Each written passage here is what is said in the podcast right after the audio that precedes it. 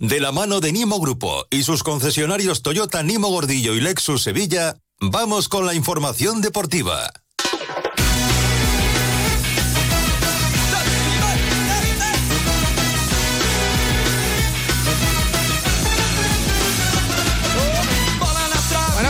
Información deportiva. Carlos Hidalgo, José Manuel Jiménez, buenas tardes. Hola. ¿Qué tal? Buenas tardes. ¿Qué pasa con, tanta señalítica? Que estar día muy bonito. Estar día reventón. Estar día tonto. Pero tengo dentista. Vaya, hombre. No me puedo parar. me estoy quitando. ¿A qué hora? ¿A, ¿A qué hora? A las cuatro. No, no, no, no. Paso, paso. Venga.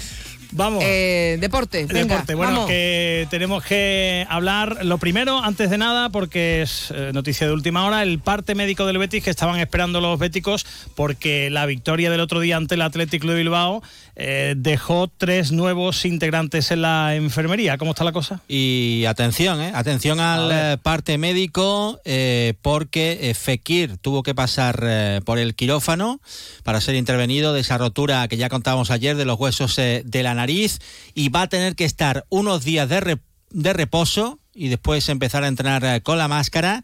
Así que eh, peligra su concurso para el partido frente al Atlético de Madrid. Así que vamos a ver qué pasa con eh, Fekir. Podría ser una baja importante para el Betis. Vamos a ver la evolución en los próximos días y si al final Fekir puede estar en ese partido. Pero lo dicho, va a tener que guardar unos días de reposo. Aitor Rival sufre esguince de grado 2 en el tobillo derecho. O sea que ya sabemos, una, una 15 de tobillo grado 2, mínimo tres semanas. así que en torno a un mes de baja va a estar Aitor Ruibal.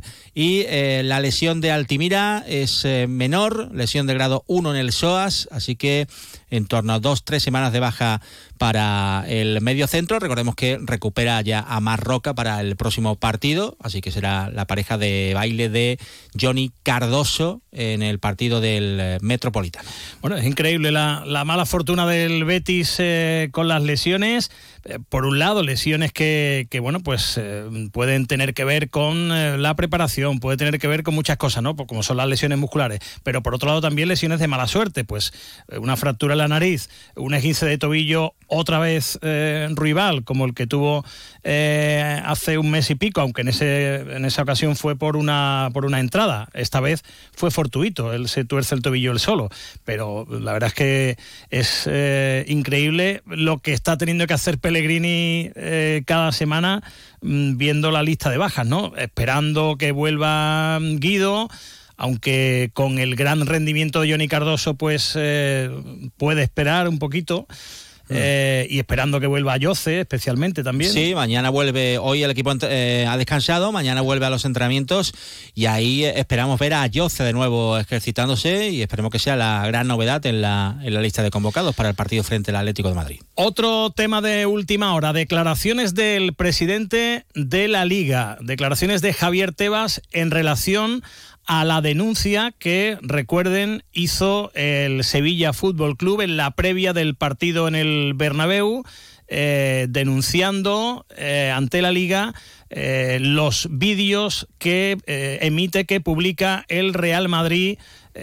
atacando a los árbitros e intentando condicionar a los árbitros porque los publica eh, centrándose en el árbitro de esa jornada y recordando X errores de ese árbitro en partidos con el Real Madrid, con lo cual la intención de influenciar es, es clara. Otra cosa es que el árbitro se deje influir o no, pero eso está ahí y por eso el Sevilla, y es el primero, mucha gente eh, ha comentado y ha eh, criticado esos vídeos, como es normal, pero el primero en denunciar ha sido el Sevilla.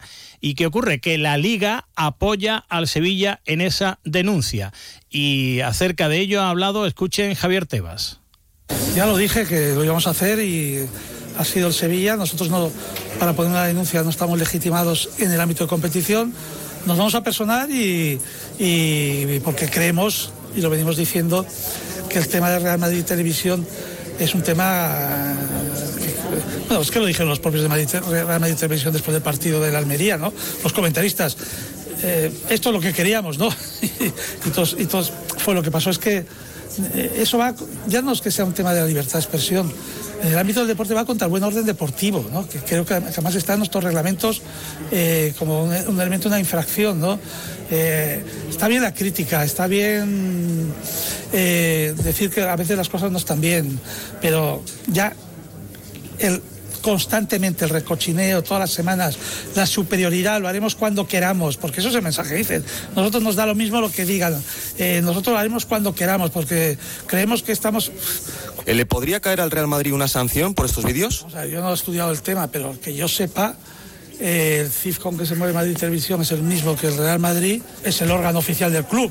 No nos vayamos al tema formalismo, ¿no? en derecho hace tiempo que hay una teoría de levantar el velo vamos a la realidad, eso levantar el velo, la realidad es que es el órgano oficial del Real Madrid. Y lo dice un madridista, ¿eh? y además eh, madridista confeso, el presidente de, la liga, eh, que, no amigo de Florentino. No, exactamente, eh, que ataca duramente efectivamente al Real Madrid por, por permitir esos, esos vídeos. Vamos a ver en qué queda esto, porque efectivamente la denuncia no la podía hacer la liga eh, por legislación, por normativa, pero sí la ha hecho el Sevilla y sí se puede personar la liga y lo va a hacer, lo acaba de, anunciar Tebas, lo acaban de escuchar porque no tiene mucho sentido que se permita a un club eh, intentar influir de esa manera, ¿no?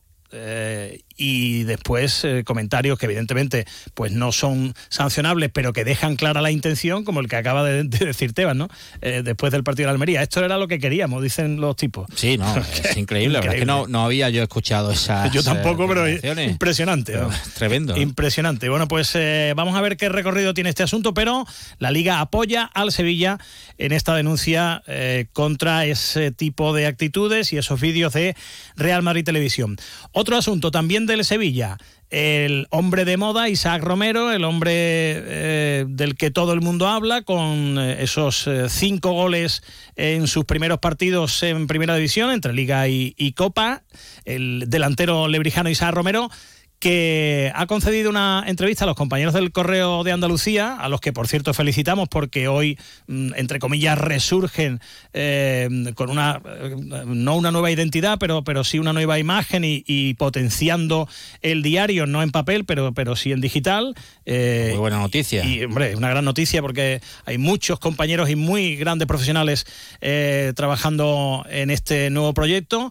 Insisto, felicitamos a los compañeros del correo y eh, han podido sentarse un buen rato con Isaac Romero. Y lógicamente le han preguntado por la renovación, esa renovación que ya está en marcha, que ya han comenzado las negociaciones, porque ahora mismo a día de hoy Isaac Romero tiene una cláusula de 15 millones. Dentro de unas semanas, eh, por contrato, sube a 20, pero el Sevilla quiere eh, al menos doblar esa cláusula eh, mejorar, lógicamente, en cuanto a la cuantía, el contrato de Isa Romero y ampliarlo. Esto es lo que decía Isa Romero, él está deseando firmar.